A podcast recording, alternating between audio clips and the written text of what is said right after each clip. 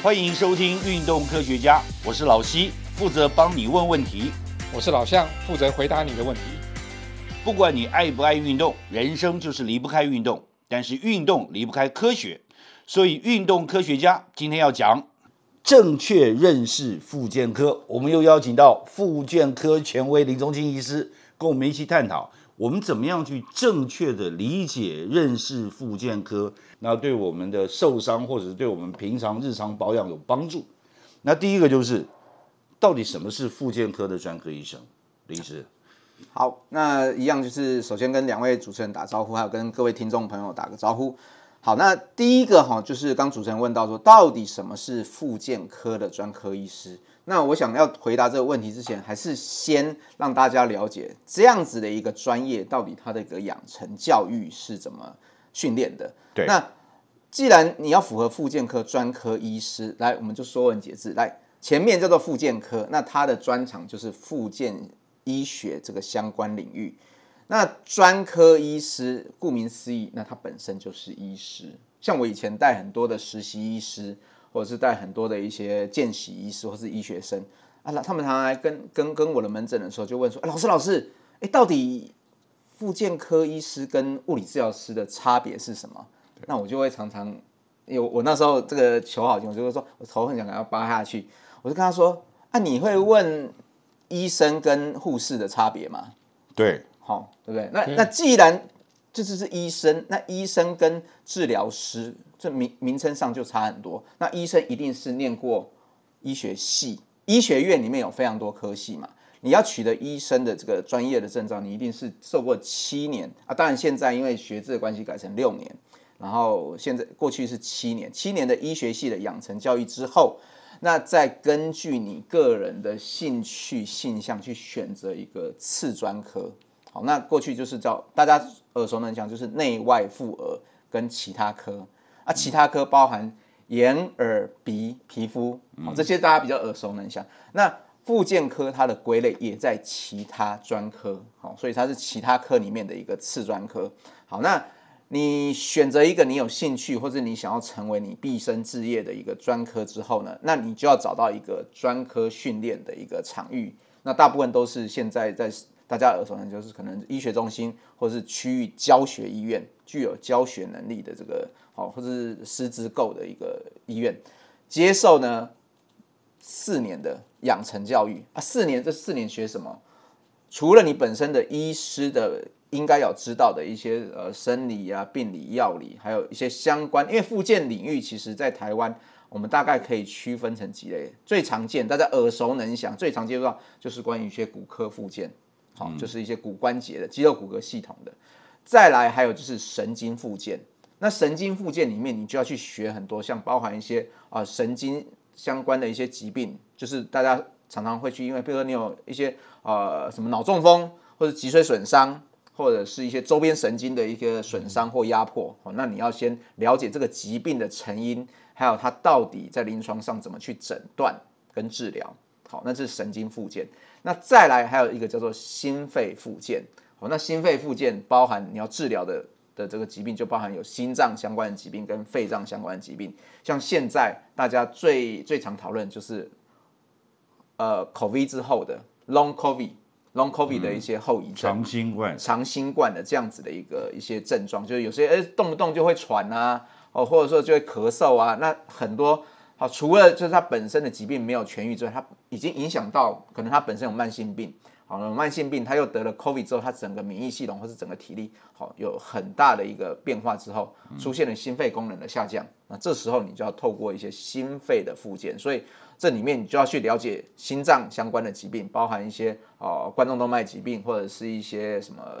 呃呃瓣膜的一些疾病，肺部就是呃慢性阻塞性肺病啊，或者一些哦一些肺纤维化这一类的，你基本的疾病你要了解，耳后你相关的附件的一些啊原则，或者是一些该怎么样去安排一个附件处方，就要加总进来。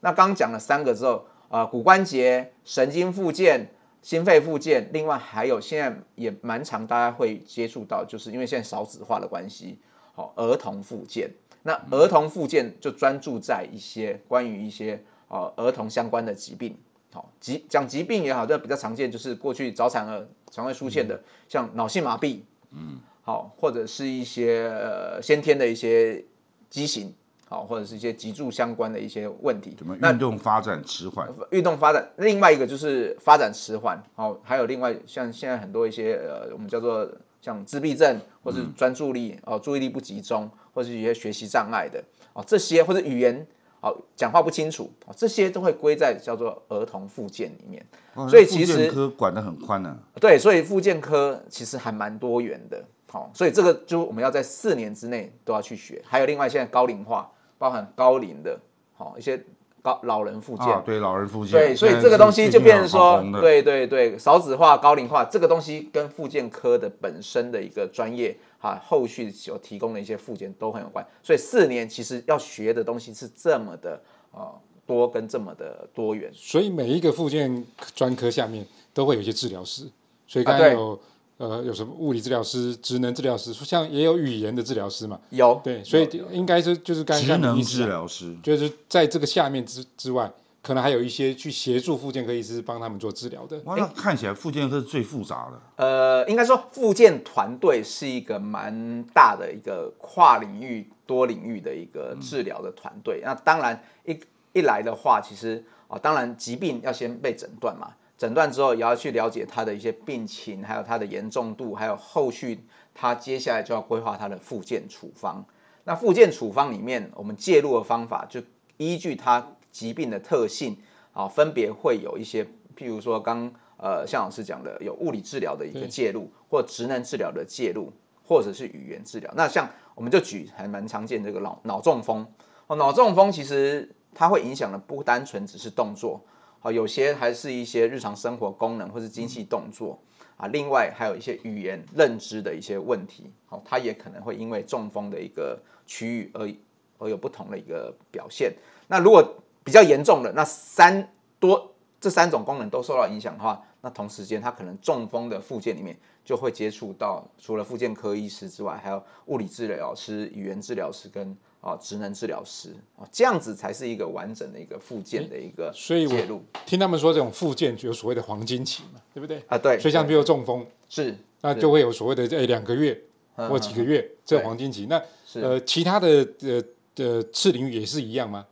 呃，其实呃，每一种的疾病，它需要接受复健，其实都有一个我们过去叫做黄金期。对，好，但是呢，讲黄金期，大家会觉得好像你你如果没有在这黄金期 do something，或者达到一个后来，好呃，健保署也跟各个学会讨论，那就是规范一个叫做积极治疗期。OK，好，把黄金期改成积极治疗，就是说，哎，你在这这个期间，譬如脑中风，它的积极治疗期就是六到十二个月。好，因为这个东西其实在国外的文献，或者是整个，譬如说对于我们一些脑部的一些脑脑部的一些神经元，好的一些受损之后，哎，这个都有一些 evidence base，就是说，哎，如果你在前端可以多积极，好，或者是呃早期的介入，它恢复的就恢复比较快。其实我觉得它的应该是英文翻译过来，所以那个积极两个字哦，对一般人的理解上面说，那个积极期积极治疗过这个积极期就不要积极治疗了，听起来很恐怖啊。哎，但是如果过了黄金期，那你是不是就代表说他已经没救了？呃，可能他在复原就没救了。对，反过来讲，黄金期有一个好处，就是说，哇，我要把握住这个黄金期，很重要，反而更积极。对，其实我觉得每一种疾病的，不管是黄金期或者积极期，我觉得还是啊，要透过一些医病的一些讨论。好，那当然啊，病患你你得了一个疾病，或是脑中风，或是呃，或是外伤受伤之后，你一定很慌嘛。那其实有的时候我们都会说，你就按照的医疗专业人员给你的建议，按部就班去做。因为假给你弄破话，你你如果这边也抓，那边也抓，因为我们看过很多像尤其是脑中风的，哇，他请全家的力量，好民俗疗法也做，中医也做，然后好，然后西医也做。我同样的问题，我还特别请教过林医师啊，啊，他这个给我的建议也是一样，那我就转告我的朋友啊。因为病急乱投医是每个人正常心理反射了，是。然后你会想一大堆，然后尤其在你病急，尤其家人中这个得到脑中风的时候，有一大堆人会给你各式各样的建议，然后每个都讲得很神奇，是是。你拒绝都不对，拒绝好像就说你你不想救你爸是不是？你不想救你妈是不是？他不是这个意思。对对对对，所以说其实上网呃资讯很多，但是当资讯很繁杂的时候，那还是需要有一个呃专业的人员去跟家属或跟病人好好去做讨论，然后制定一个按部就班，而且是可执行的一个治疗计划或者是复健计划，这样子才可以在他的一个病情上或者在恢复上获得比较好的一个这样子的改善。我我这样听起来哦，复健科不但就是治疗照顾的范围很宽广，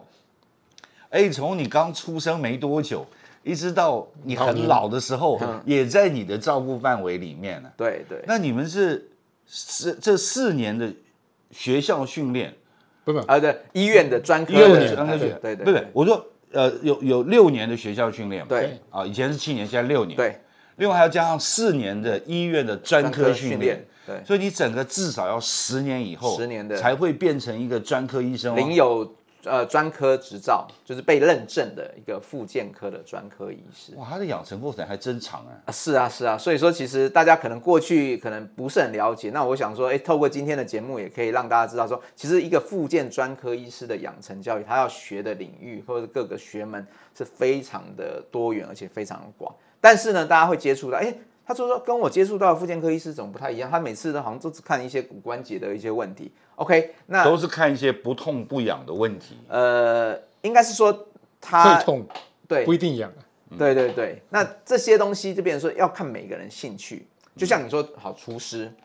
好厨师的养成，他一定呃一些西方料理、中餐料理或是各国料理都要学嘛。那到最后，他会根据他最拿手的，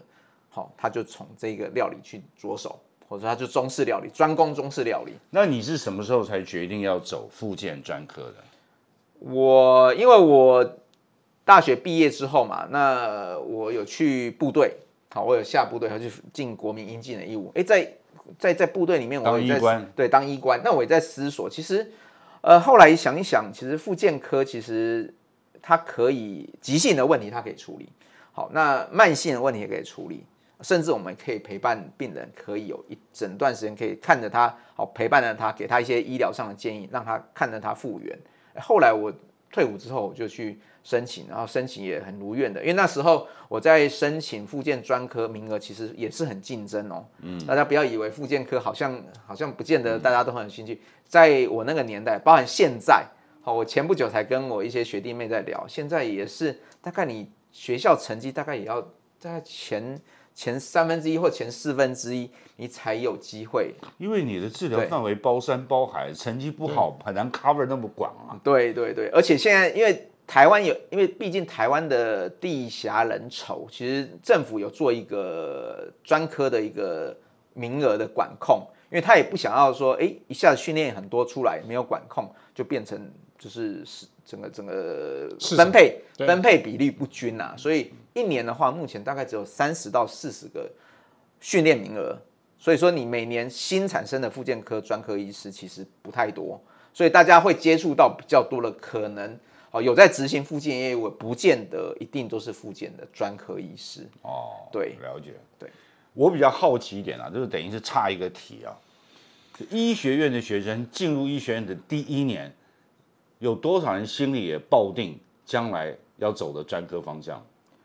呃，这个应该是说，大家念医学系，可能是除了自己有兴趣，当然也有一些是家长的期待，或者是家里面有从事医疗工作人员，觉得特招击球型的，对对对，那一种。但是，一般大一进去，大家都差不多，就跟一般的民间大学各个科系一样，刚刚进去一定都都是想说，哎，大学可以 university 嘛，有你玩四年，或者是你的一些大学的一些好课业、社团啊，甚至想交交男女朋友，好，大一大概都在想这些。那我自己呢，大概是在，因为我们医学系的课程里面，大一、大二都是共同科目，比较少专业科目，大概到大三开始才会有比较属于专业科目，什么生理学啊、病理学、药理学，慢慢加总进来。等到四五年级才会接触到临床，所以学科时候其实你真的没有什么概念，一定要接触到临床对的时候，你才慢慢哎勾勒出哎你对于什么科比较有兴趣。像我自己，我就说哎为什么会选复健科？我那一天才跟我一个护理同事在讲哦，我说哎他林医师你的个性蛮像外科的，很喜欢动手，为什么不走外科？我说我太多的外科的实习经验了，告诉我我真的，呃，我的身体没有办法让我去行从事外科，是因为我光早上八点一直要站到隔天早上八点，我就觉得很快要要我的命。好，因为其实那么长时间，呃，手术。就是就像站着，对，是中间就是病人会换啊，中间你可能下去喝个水、上个厕所、吃个饭再进来，我会觉得说，如果我未来的工作需要整天好都关在一个呃手术房里面，好这样子的话，我觉得我还是比较喜欢好接触不同病人啊，到处看看这样子。好，所以外科除了体力的负荷之外，还有就是说，我不太我会觉得关在里面蛮蛮蛮无聊的。好，所以说我就觉得说，还是能够诶多接触病人。好，那时候我就在想说，诶，复健科里面又包含的领域那么多。好，那看起来还蛮有趣的，所以我就选择。所以大家蛮羡慕医生的工作，其实医生是很无聊的。呃，如果你是走外科，我坦白讲，你看很多外科医师，你看起来他好像有时候表情比较严肃，其实他就是在那样子的高压，好跟那个就关在那个手术房里面，其实就过了他，可能他回家的时间都没有他在手术房的时间来的多。对，所以说这有时候大家看到的可能只是华丽的那一面，但他背后辛苦的那一面可能。没有讲，可能大家也不知道。对我问林医师最后一个问题哦，你在那么多年前做了这个选择以后，是你觉得你的选择是对的吗？我觉得我的选择，呃，应该说我走了复健科之外，又衍生了让我，因为我其实我是一个非典型的复健科医生啊。那我过去我待在医学中心训练，然后我也待在医学中心服务过那么久，然后。啊，现在也蛮多时间在基层，那我也看到了一些现在民众的需求。确实，医学中心是，其实政府在规划整个医疗制度里面，他希望医学中心大型的医院，它是针对一些急难重，急是比较紧急，难是比较困难，好重比较重症的病人。那当然，这几个在医学中心复健科医师也有他相关的角色，尤其是在哦重症的一些复健，或者是加护病房里面的复健。或是急性的复健，那但是呢，我回归到就变成说，因为我个人我还是把我自己当成就是一个医师啊，只是我的医师专长里面我有一个次领域叫做复健科，但是基本的医师的工作，我也觉得其实这尤其是我现在服务的大部分都在社区基层里面，其实民众来他就是认为你就是医生，好，你可以用你的专业的一些 knowledge 或者你专业的一个一个。指导他，或是甚至针对他的问题去剖析，所以好变成说，我会 base on 一些比较呃全人的一个这样的照顾的方式。对，如果他有些慢性病，当然我要喂教他，或是甚至协助他把慢性病控制好。但是慢性病会衍生后续，就包含中风，很多是因为高血压、糖尿病没有控制好。那引发了一个血管的一个病变，或血管的一个对异常，所以导致他中风。那如果你只针对他后段，你没有针对他前端的去做控制，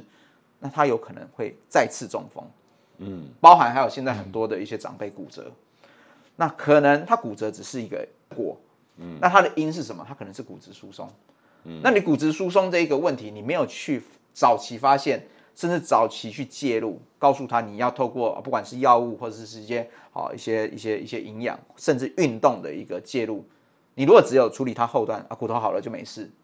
那他很快的有可能又因为跌倒，又因为他的骨质疏松的问题，又开再次的发生骨折。其实我看到的就是为什么大家会觉得说，哎，林医师你怎么都在做一些不是典型附件科在做？因为我就是过去在医学生看太多，一直在处理后端的问题，因为毕竟附件科。大大家的一些认定可能都是属于二线，好急性问题才交给附件科。但是我觉得处理到最后，我处理到有点觉得说应该要花一些时间在前端预防端，好，或是在早期可以介入的时候就可以 do something。所以我现在在呃，我也很高兴，我现在在这个基层的这个样子的服务，看起来哎，民众也不会就说哎，你就是他就会问我很多各式各样问题，那我也可以针对我自己的专业。给予一些全方位的一个这样子的一个建议。你好，老向，你今天听了林医师这一段讲如何正确认识妇健科，你有什么感想？对，我觉得妇健科好像比我想象的还复杂。我以前只知道妇健科大概就是骨骼肌肉系统最多了，那不知道还有那么多的这个相关专业。那当然，整个附件体系还有更多的一些从业人员，像物理治疗师啊，什么职能治疗师啊，各式各样的这种治疗师。所以其实这是一个很庞大的一个产业。产业，对你把它想到是一个产业，对，对啊。那我想，我想这个里面其实呃，成功不必在我。那我觉得，其实我们只是把整个一个对于病人的照顾，甚至一些可以落实的治疗计划，透过好、这样子一个团队的一个介入的方式，因为确实医生毕竟在整个台湾里面，毕竟还是少数，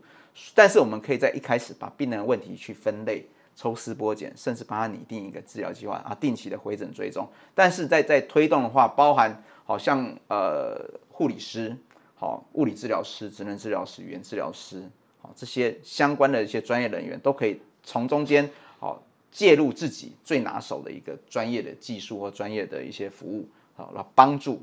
病患重新重拾他的健康，或是重新恢复他的功能。所以我想这样子一个复健的一个团队的一个建立。才是应该是，我想政府或是一个也是符合国际上的一个这样潮流跟趋势。呀，我们期待啊，台湾的在在医学上可以朝这个方向走了。那对我来讲，重新认正确认识复健科，你会发现复健科对我们就一生当中啊，尤其现在少子化、高龄化社会的时候，会变得非常非常的重要。让我们如果有一个更好的生活，a better life。那一定要好好的亲近复健科。希望今天运动科学家能帮到你。若有不明之处或错过的要点，请再听一次。也欢迎上运动科学网查询或者提出你的疑问和意见。在这里，老西跟老向祝你运动快乐，科学聪明，天下太平。拜拜。拜拜